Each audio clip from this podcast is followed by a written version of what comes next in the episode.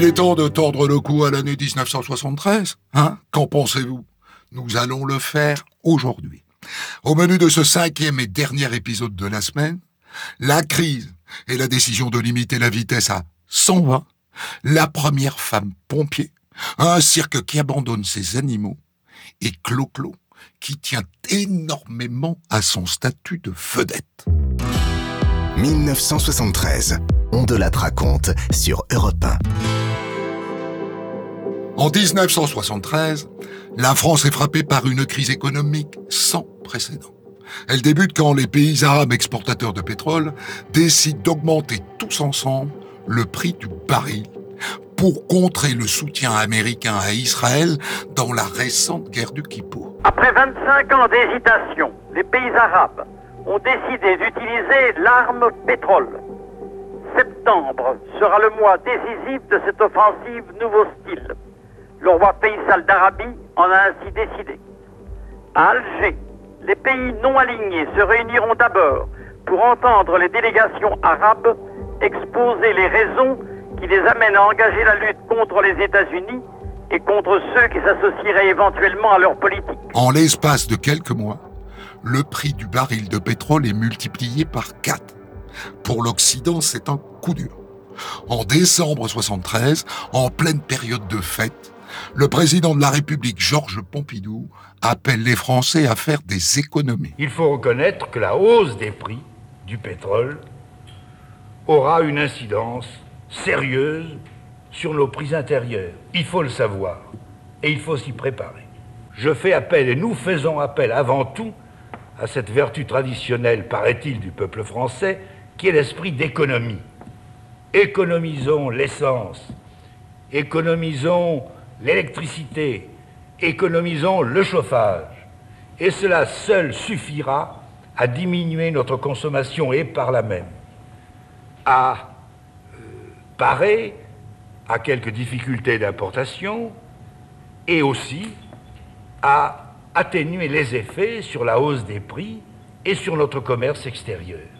Que tous les Français veulent bien, veuillent bien, en pareille matière, aider l'action gouvernementale, et mon Dieu, nous arriverons bien, je l'espère, à surmonter les difficultés. Et dans la foulée, d'autres figures de la majorité montent au créneau pour demander aux Français de changer leurs habitudes de consommation.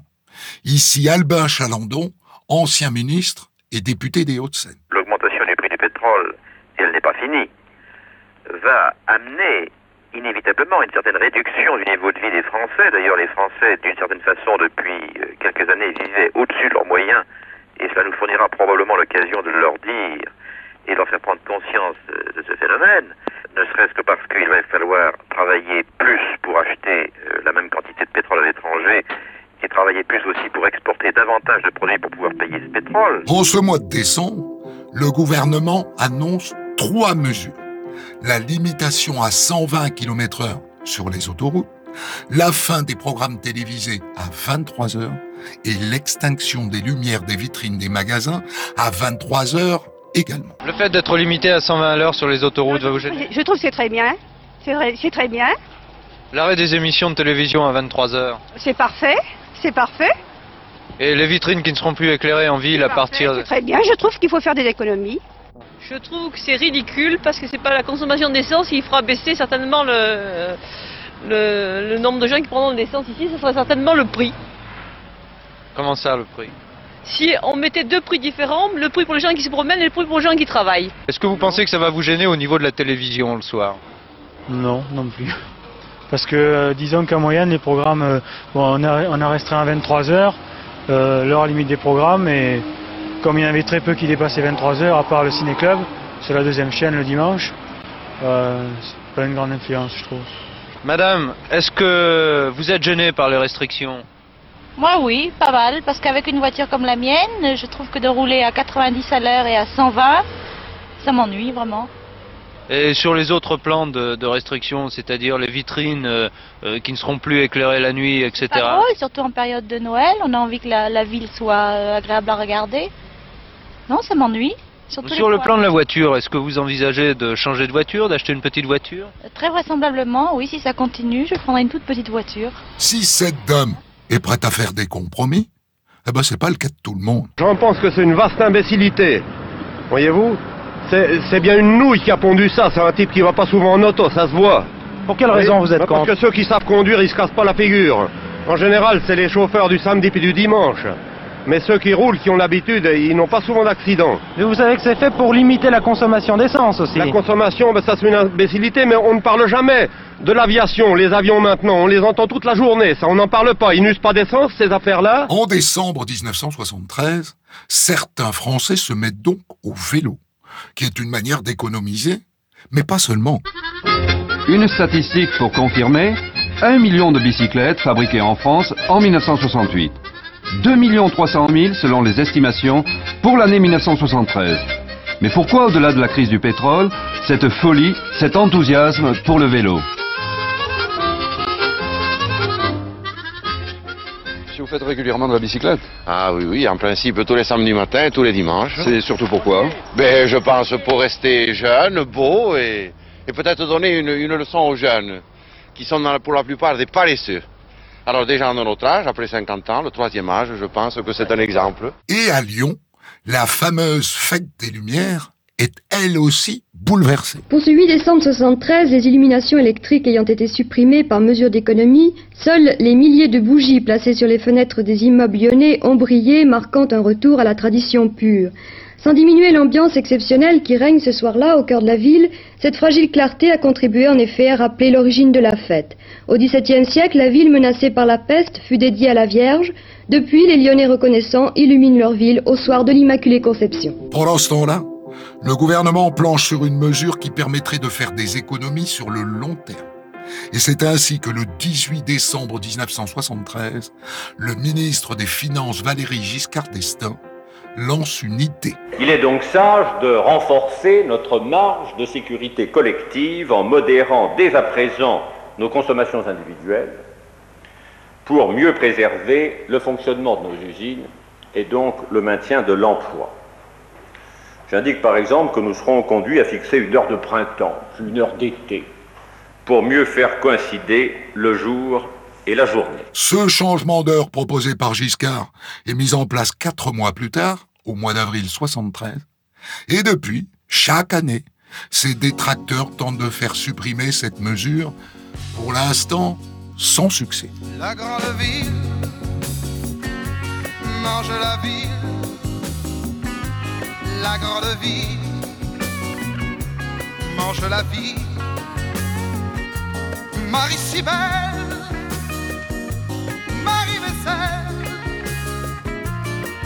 Chandelle, plume d'hirondelle, fleurs sans colline, fleurs en cuisine, Marie sans phare, fleurs de brouillard. Si on chantait, si on chantait, si on chantait,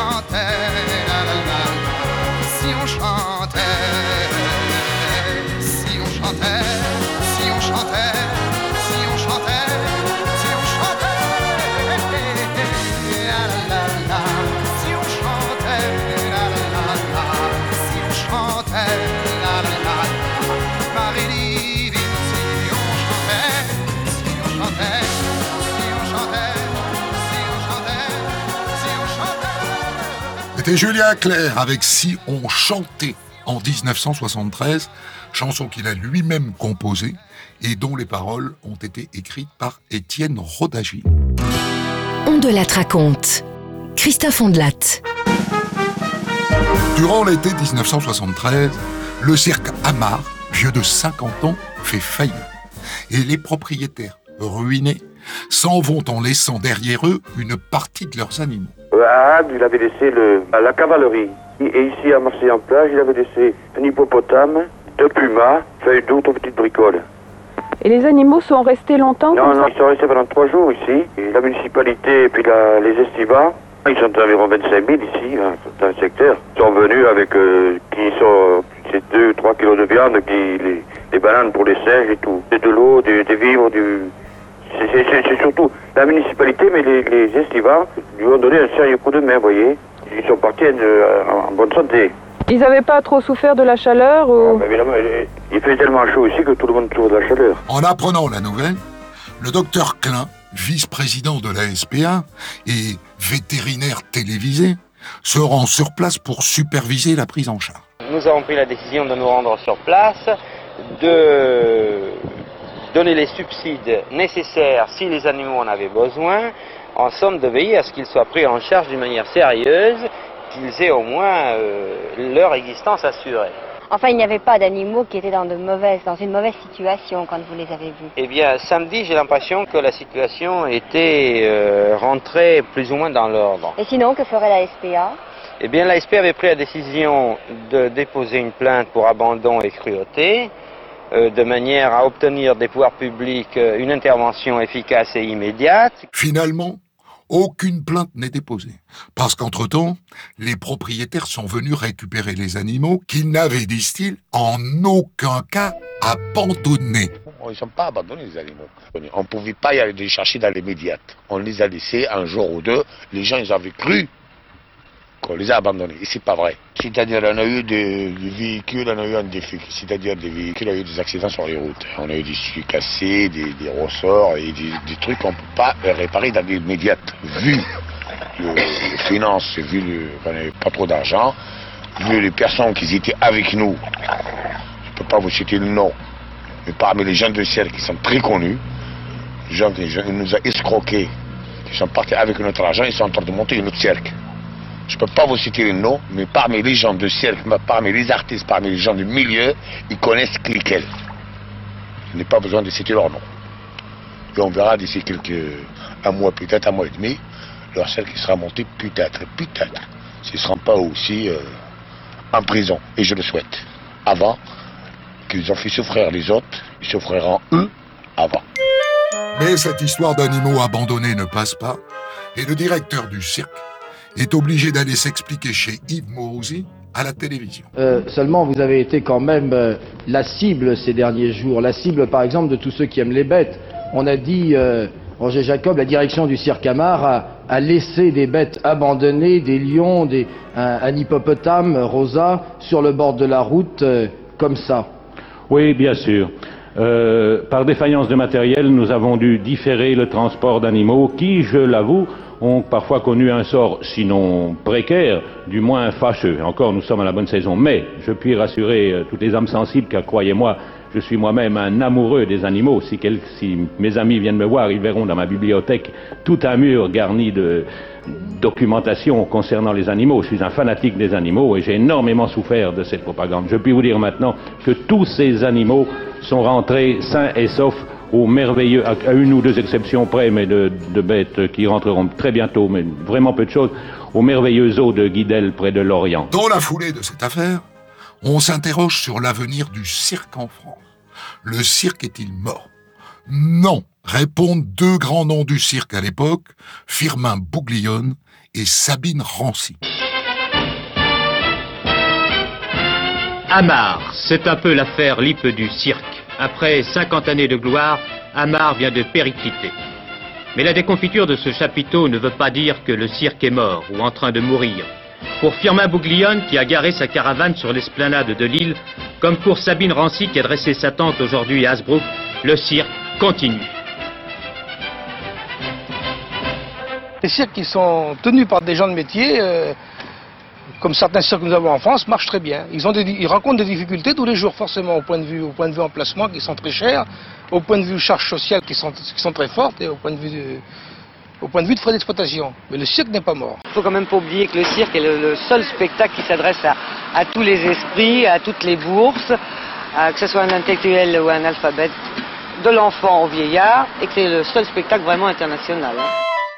Il faut rappeler qu'en 1973, les cirques sont légion en France et ces artistes de véritables vedettes. Achille Zavata, par exemple.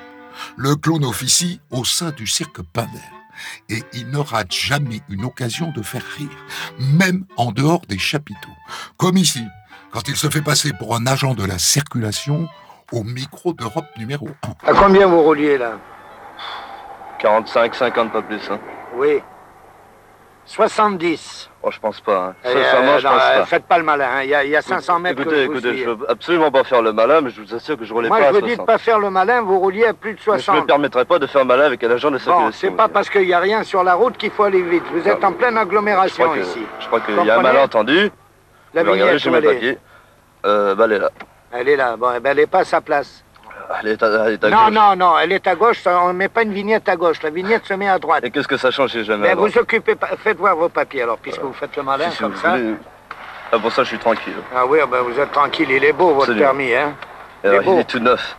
Bon, allez, ça va pour cette fois-ci, mais attention, hein. Je vous remercie, monsieur. Et dépassez pas le 60, hein. Oui. J'ai fait ça pour pouvoir circuler. Vous voyez que euh, je suis déguisé, quoi. C'est pas la vraie tenue de motard, mais enfin, quand on me voit dans les rétroviseurs, tout le monde se sert. Et, et moi, avec ma moto, je passe facilement. C'est une manière de résoudre les embarras de la circulation. Oui, mais enfin, le- ce qui est marrant, c'est que quand ils me regardent dans le rétro, vous voyez tout de suite faire un saut à droite, là. Hein? Non, C'est amusant parce que je passe partout et puis. Mais même les, même les agents, des fois, ils me font, ils me font passer au carrefour, tout ça. Et la boucle est bouclée. Achille Zavata intégrera le cirque Amar trois ans plus tard, devenu entre-temps le cirque Boglione. What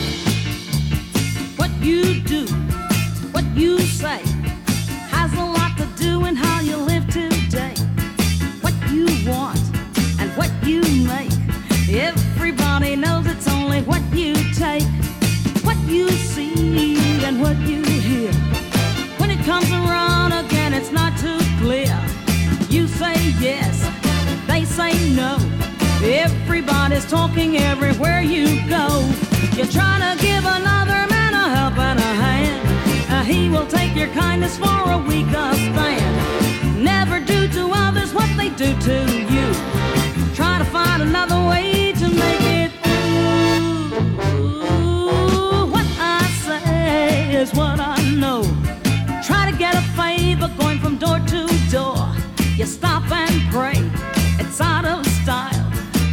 step ahead, it takes a hundred miles an hour. What I take is what I know. Try to get a favor going from door to door. You stop and pray, you know that's out of style. Get a step ahead, it takes a hundred miles. Now you try to give another man a help and a hand. He will take your kindness for a weaker stand. Never do to others what they do to you. You better do it to them before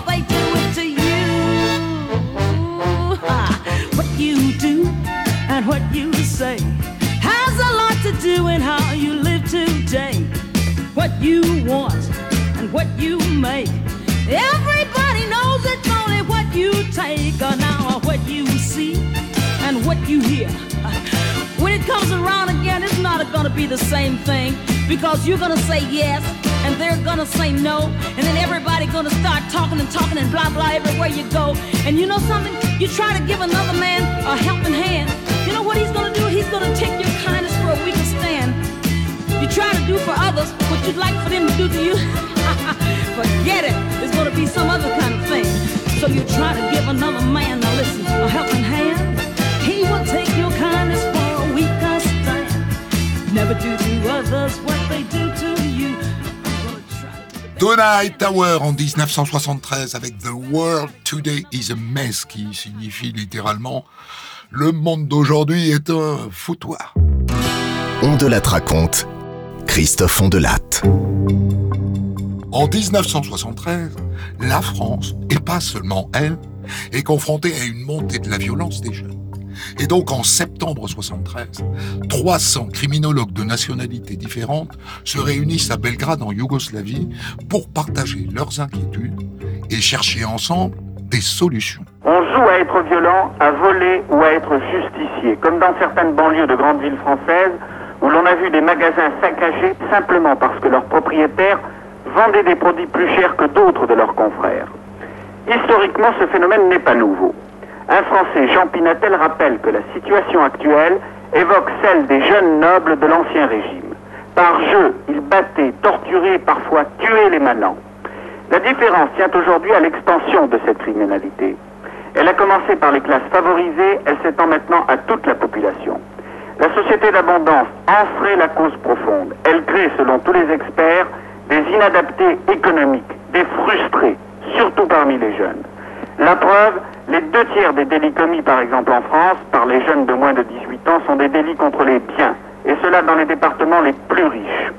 Pour enrayer le mal, personne n'a de solution immédiate. Les remèdes actuels sont dépassés.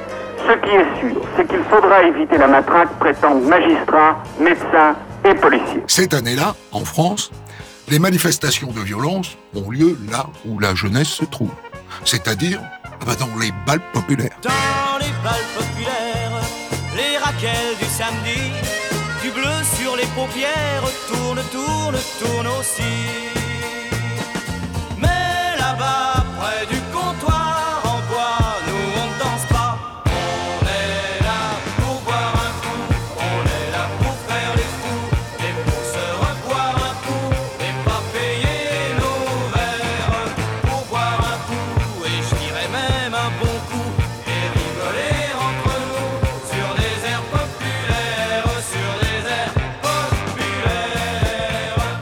C'est là justement le problème. La violence est exacerbée par la consommation d'alcool. Les organisateurs en sont conscients et ils essaient, tant bien que mal, d'y remédier. On a dit que ça venait de l'alcool, on a supprimé de l'alcool euh, en vendant toutes des boissons non alcoolisées, mais toute notre clientèle, quand il n'y a pas d'alcool dans nos balles, amène de plus en plus dans leur voiture des bouteilles de cognac, achète de l'alcool dans les pharmacies. À l'heure actuelle, les jeunes boivent de la bière à 10 à 11 degrés, puisqu'ils achètent de la- de l'alcool à 90 et qu'ils mettent dans, des bières de 25. Au lieu de boire de la bière à 3-4 degrés, ils boivent de la bière à 11 degrés. Puis, là, les pouvoirs publics n'y peuvent rien du tout. Les gendarmes sont souvent à l'entrée d'un bal et ils ne peuvent pas fouiller les clients. Pour vous, c'est la raison des violences? Oh, c'est pas à 100% la raison. Mais enfin, moi, je crois que c'est une, une, une des premières raisons. Le vrai problème, c'est que personne n'est d'accord sur l'origine du mal.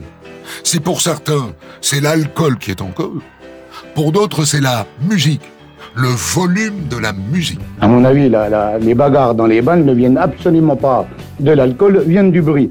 Si les orchestres euh, baissaient, il y aurait de moins en moins de bagarres. Exemple, il y a quand même une quinzaine d'années, quand on était à l'accordéon, quand on était au musette, vous voyez rarement de bagarres dans les balles. Moi, j'ai fait des entrées de balles tout seul où il y avait 300 à 400 personnes. Maintenant, quand on est obligé d'aller dans les balles, on est obligé de prendre des appariteurs et d'être toujours deux à trois euh, appariteurs à l'entrée. Donc, euh, ça vient du bruit, ça vient pas de l'alcool. Il y a toujours eu de l'alcool dans les balles. Il y a toujours, dans la noce, à la noce, on pas des anciens combattants, on va au bal des médaillés militaires. Les médaillés militaires, les balles des pompiers peuvent pas boire de la bière sans alcool ni de Coca-Cola. Ça n'existe pas.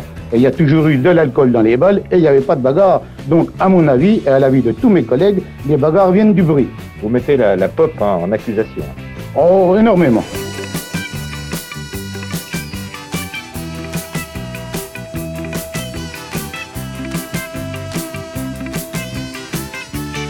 La musique diffusée dans les balles serait donc la cause des bagarres, car elle aurait fait fuir les vieux. Énormément de clients de 35 à 40 ans voudraient revenir au bal, n'osent pas revenir au bal avec la musique pop. Je ne dis pas qu'il ne faut pas de pop, il faut que la jeunesse s'amuse. Mais beaucoup de danseurs nous réclament le tango, la java, la valse musette, la marque, le passo doble, les, poporis.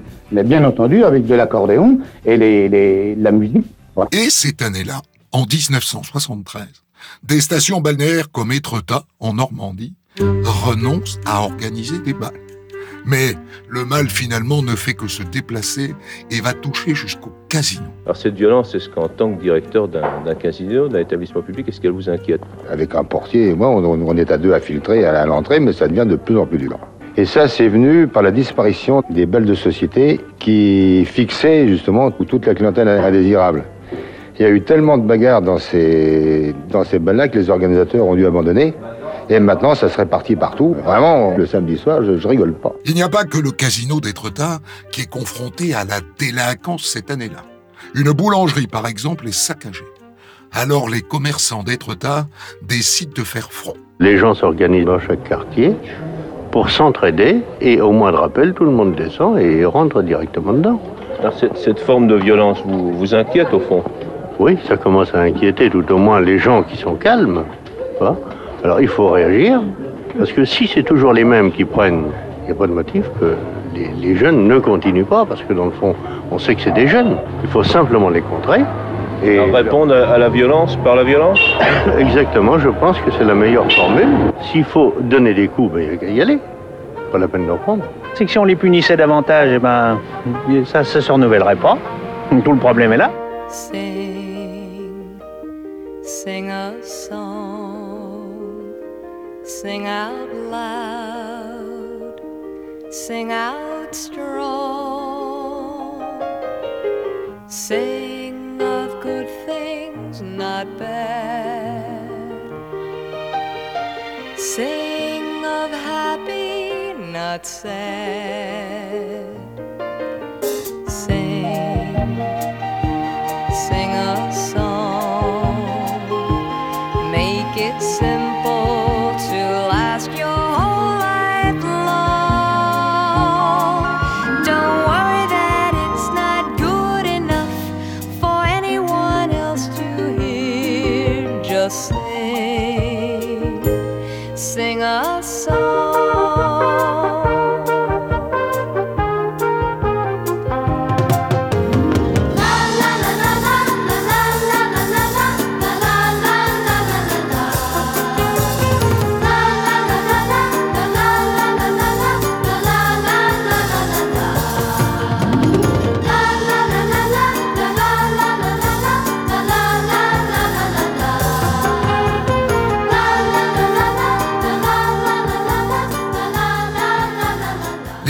Carpenters avec Sing en 1973. On de la raconte. Christophe Ondelat. En 1973, à la plage ou à la piscine, les femmes enlèvent le haut. Fini le bikini, elles ne gardent que la culotte. Ce bronzage semi-intégral, je le pratique depuis que la, que la mode, effectivement, a été lancée à, à Saint-Tropez il y a déjà, je sais pas, 3-4 ans. À Paris, c'est la première année. Et vous n'avez pas peur, euh, en pratiquant ce bronzage semi-intégral, que finalement les, les hommes s'habituent à voir des poitrines de femmes, c'est-à-dire qu'un certain érotisme euh, disparaisse finalement? Au contraire, moi, j'en serais ravie. Je trouve qu'il n'y a qu'une chose à faire, c'est à s'y habituer. Et l'érotisme, l'érotisme, on peut le trouver où on veut, hein, de toute façon. Donc ici, euh, à la piscine, vous bronzez euh, les seins à l'air, mais une fois que vous êtes à l'extérieur de la piscine, est-ce que vous êtes pudique ou impudique? Non, je suis pudique dans le sens où j'irai pas me promener comme ça dans la rue, bien sûr, mais ça fait 4 ans que je ne porte pas de soutien-gorge, de toute façon. Et sans, être gênée, bien sûr, pour, pour, aller, pour aller travailler. Libération des femmes encore en 73, cette séquence tirée de la célèbre émission de l'époque, Les dossiers de l'écran. Sur le plateau ce jour-là, l'écrivaine mademoiselle Groset, oreille chaste, s'abstenir. J'ai envie de changer le ton de cette conversation. Je vous dirais carrément que cette conversation me paraît mondaine et qu'elle m'emmerde. Vraiment, elle m'emmerde. J'ai envie de changer le ton, j'ai envie de détendre tout ça. On est Mais à la télé. Moi, je m'en fous Non, de la il est télé. nettement changé, là. On- on voit- Oui, ah bah oui, je suis là. Enfin, je suis là. Enfin, vous pouvez regarder quelqu'un qui s'exprime naturellement. Merde. Quoi? Ah, Écoutez, on est à la télé française, on peut dire merde, on peut dire fait chier, putain de moine et tout montrer son Oui. cul. Si vous voulez, je vous montre mon cul, chers téléspectateurs. Non, merci. Non, merci, madame. Mais au-delà des combats symboliques, une autre lutte s'engage pour l'égalité salariale. Et ici, à la manœuvre, on retrouve Christiane Gilles de la CGT. Et c'est une lutte que nous voulons euh, engager avec plus de vigueur encore. Il faut savoir que dans certaines entreprises, une jeune fille qui entre avec un CAP de sténodactylo gagne 50 000 anciens francs de moins qu'un jeune homme qui entre avec un CAP d'électricien. Pourtant, un CAP qui a demandé le même nombre d'années d'études qu'on peut considérer de valeur équivalente. Et après la mobilisation pour l'égalité des salaires, il y a aussi la mobilisation pour l'égalité des métiers exercés.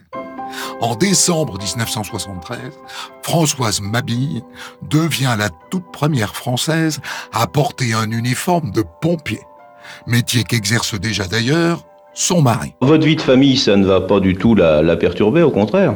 Pas du tout, je vois pas pourquoi ça changerait ma vie de famille. Si quand votre mari partira au feu, maintenant vous partirez avec lui. Tous les deux. Alors, il y a un petit problème, je crois, qui se pose, c'est celui de votre uniforme. Parce que le casque que portent les, les sapeurs hommes, il va être un peu lourd pour votre tête. Ah oui, il est un peu lourd, alors je crois que le lieutenant Joseph va s'arranger avec euh, Rouen pour que j'aie un casque qui, qui, qui aille, enfin. Qui soit moins lourd surtout, parce qu'il est très lourd, euh, ceux-là qui sont, alors. Les bottes, pareil, on va vous en faire. euh, Les bottes, pareil, sur- tout va être prévu pour que ce soit bien. Votre petit garçon, comment s'appelle-t-il? Rémi Alors, qu'est-ce qu'il a demandé au Père Noël? Une panoplie de pompiers pour être dans la tradition de la famille? Non, non, des camions, mais pas de panoplie Et des camions de quoi? De pompiers. Première femme pompier, donc. Et aussi cette année-là, première femme chef d'orchestre. Elle s'appelle Aviva Einhorn. Elle est la première à embrasser une carrière internationale. Est-ce qu'en tant que chef d'orchestre féminin, vous aimez avoir des femmes dans votre orchestre? Euh, je peux peut-être dire une chose, c'est que les femmes sont extrêmement consciencieuses et très sérieuses dans leur travail. Peut-être parce qu'elles sont obligées de faire plus d'efforts pour s'imposer. Vous êtes euh, célibataire et sans raison de votre carrière Ah oui, beaucoup, oui. Parce que c'est très difficile d'être disponible pour des enfants et un mari et de faire des tournées ou de se plonger dans des partitions et des répétitions. Enfin, ça c'est mon idée, hein, parce que j'imagine très bien qu'on peut le faire, mais je crois que je suis très difficile. Si j'avais des enfants, je voudrais me consacrer à eux. Donc, ce n'est pas conciliable. Est-ce que cela veut dire que vous sacrifiez euh, temporairement la famille? C'est pas un sacrifice, c'est un choix. La femme de 1973 n'hésite donc plus à dire qu'elle a d'autres ambitions que celle de s'occuper de son foyer. Mais chez les hommes, cette année-là, eh ben, il y a des bons. En principe, elle doit rester dans son foyer. C'est absolument mon, mon opinion, mon idée là-dessus. Je suis père, époux, et je crois que la femme doit rester à son foyer. Je préférerais qu'elle travaille comme moi. Pourquoi? S'il n'y a pas de raison que ce soit le- que l'homme qui travaille, que ce soit la femme qui reste. Si mon métier me permet de pouvoir mes besoins, euh, je pense que la femme euh, doit rester au foyer.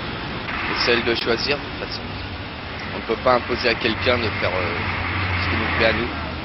Si ça ne- n'apporte pas une gêne dans, au foyer et si dans les médias il n'y a pas d'enfants?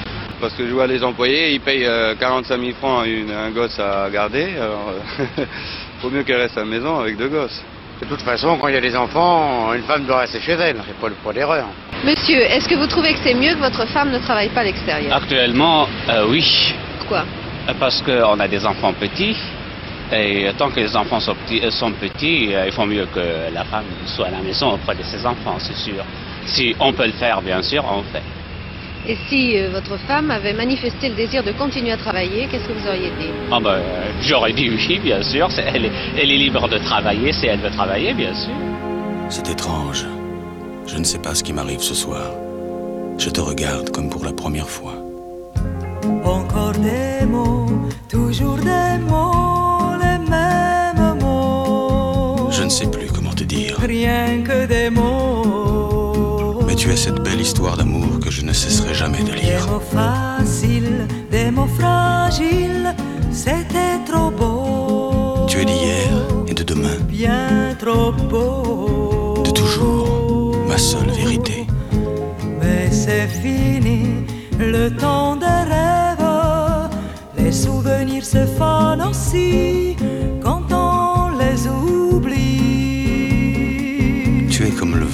fait chanter le violon et emporte au loin le parfum des roses. Caramel, bonbons et chocolat. Par moments, je ne te comprends pas. Merci pas pour moi, mais tu peux bien les offrir à une autre qui aime le vent et le parfum des roses. Moi, les mots tendres enrobés douceur se posent sur ma bouche, mais jamais sur mon cœur. Encore un mot, juste une. Parole,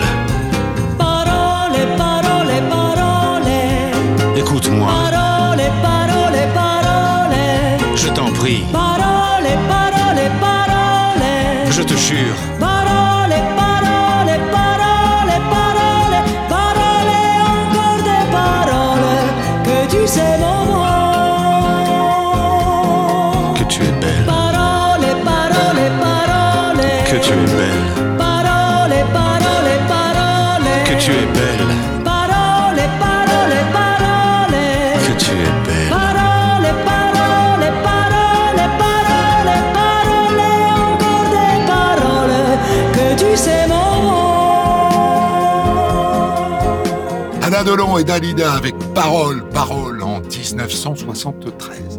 Orlando, le frère de Dalida, avait repéré cette chanson italienne. Il l'a fait adapter pour la chanteuse. Et c'est Dalida elle-même qui a soufflé le nom de Delon pour le duo. On de la raconte. Christophe Ondelatte.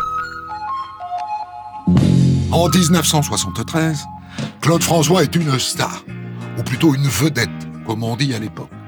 Ses fans lui vouent un véritable culte. Le 4 juillet, il est l'invité de Charles Villeneuve sur Europe numéro 1. Et Clo-Clo n'hésite pas à raconter tous les efforts qu'il fait pour entretenir son statut de vedette. Notre métier en, tant, que, en tant que vedette, en tant que mythe, c'est d'entretenir ce mythe. L'honnêteté vis-à-vis du spectateur, du téléspectateur, de, l'acheteur éventuel, l'honnêteté vis-à-vis de lui, c'est de le faire rêver au maximum et au prix de, de, sacrifier cette souffrance. Car moi, ne pas aller au cinéma, pas me balader dans la rue, pas me mettre à terrasse d'un café dans les filles passent, c'est vraiment un super sacrifice pour moi. Et je l'entretiens depuis le départ. Car c'est vraiment l'ABC de mon métier. Comme un curé, je m'enferme, je suis, je, je, je, je, suis dans ma voiture, les vitres sont fumées, je me cache quand quelqu'un essaie de me voir J'essaie de me cacher tout ça pour le servir en fait. Car s'il me voyait bien, ne serait-ce que l'espace de 4-5 secondes, il se rendrait compte que je suis strictement comme tout le monde. Pour pouvoir vendre un frisson qui, qui n'est finalement que du vent, ou une espèce d'impression telle, il faut absolument entretenir tout cela. Clo-Clo a une obsession, être le meilleur, partout, tout le temps. Une popularité qui se mesure selon lui à la hauteur de l'hystérie qu'il déclenche. L'hystérie collective est, un, est, un, degré euh, dans notre profession euh, extrêmement euh, approuvable. Disons que réussir à prendre un public qui est pratiquement le même finalement pour tous les autres artistes, c'est un petit peu cette espèce de record qu'on cherche autour d'un même terrain de 400 mètres sur un stade. On abat un record, on gratte un dixième de seconde à droite ou on est deuxième au 8 parade, c'est un petit peu la même chose. Le Claude François de 1973 a la gagne. Par exemple, quand la chanson d'un autre lui plaît, eh bien, il va voir tout de suite ses auteurs pour demander, en quelque sorte, la même en mieux. Et c'est ce qu'il fait par exemple après avoir entendu Sheila et Ringo chanter les gondoles à Venise. Il prend immédiatement contact avec les auteurs Paul et Lana Sébastien, qui lui écrivent presque sur le champ Je viens dîner ce soir. Je viens dîner ce soir, j'arrive, attends-moi. soir, tout comme autrefois. Je te vois avec le sourire que j'aimais. Et j'aurais trop de mal à ne pas t'embrasser. Cette même année, 73, Clo-Clo tombe par hasard sur un titre au départ destiné à Ringo. Mais il veut la chanson. Alors l'auteur Nicolas Gorski finit par accepter. Et cette chanson, ah ben la voilà. Ça s'en va et ça revient, c'est fait de tout Ça se chante et ça se danse et ça revient, ça se retient comme une chanson populaire. L'amour c'est comme un refrain, ça vous glisse entre les mains. Ça se chante et ça se danse et ça revient, ça se retient comme une chanson populaire. C'est Claude François se démène pour renouveler son répertoire. Il se démène aussi dans la mise en scène de ces spectacles, dans lesquels tout est réglé au millimètre. Ma volupté, elle est presque avant le tour de chant. Quand j'arrive sur scène, c'est ma deuxième volupté. Mais là, je ne la, je, la ressens plus. Là, je redeviens une espèce d'animal sur une scène qui a en face de lui l'espèce le, de, proie à, à, séduire et à abattre à tout prix. Car sinon, on se fait abattre par elle. Donc on arrive sur scène et on est obligé d'entretenir tout ça. Alors on a l'orchestre bien puissant, les enchaînements qui doivent partir sur un geste. Un enchaînement à 3 secondes raté, c'est un trou énorme quand on est obligé de remonter en 3-4 minutes qui sont donc mortels. Et sur scène, Clo-Clo dépense beaucoup d'énergie pour entretenir la passion de ses admiratrices. Je vous ai vu euh, faire un espèce de striptease, euh, donner un petit peu une cravate et puis une, veste, donner, enfin c'est un peu comme pour attirer les poissons. On provoque, on tire le maximum et puis Adienne que pourra, on verra bien ce qui va se passer, et puis on essaie de parer au plus juste, et puis de temps en temps ça se termine moins bien que d'habitude sur le plan physique. C'est un détail, c'est un petit problème qui jalonne notre route. Et même si tout est calculé, Clo-Clo l'assure, l'amour qu'il éprouve pour son public n'ait jamais faim. La seule chose que je sauvegarde et qui existe en moi, c'est cette espèce d'amour que j'ai vis-à-vis du public. Et ça, c'est impossible de leur faire ressentir autre chose que ça. La pendule de l'entrée s'est arrêtée sur midi. À ce moment très précis où tu m'as dit je vais partir. Et puis tu es parti, j'ai cherché le repos. J'ai vécu comme un robot, mais aucune autre n'est venue remonter ma vie. Là où tu vas, tu entendras, j'en suis sûr, dans d'autres voix qui rassurent. Mes mots d'amour, tu te prendras au jeu des passions qu'on jure, mais tu verras d'aventure le grand amour. Ça s'en va et ça revient, c'est fait de tout petit rien. Ça se chante et ça se danse et ça revient, ça se retient comme une chanson populaire.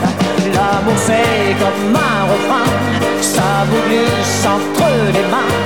Ça se chante et ça se danse et ça revient, ça se retient comme une chanson populaire. Ça vous fait un cœur tout neuf, ça vous accroche des ailes blanches dans le dos. Ça vous fait marcher sur des nuages et ça vous poursuit en amour. Ça s'en va et ça revient, c'est fait de tout Ça se chante et ça se danse et ça revient, ça se retient comme une chanson populaire. L'amour c'est comme un refrain, ça glisse entre les mains. Ça se chante et ça se danse et ça revient, ça se retient comme une chanson C'était Claude François avec Chanson populaire en 1973.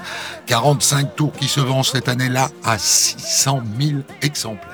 Ainsi se termine notre série en 5 épisodes consacrée à l'année 1973. Vous trouverez sur votre application de podcast d'autres séries consacrées à d'autres années. Retrouvez On de la raconte tous les jours sur Europe 1 et quand vous voulez sur europe1.fr, l'appli Europe 1, vos réseaux sociaux et vos plateformes d'écoute.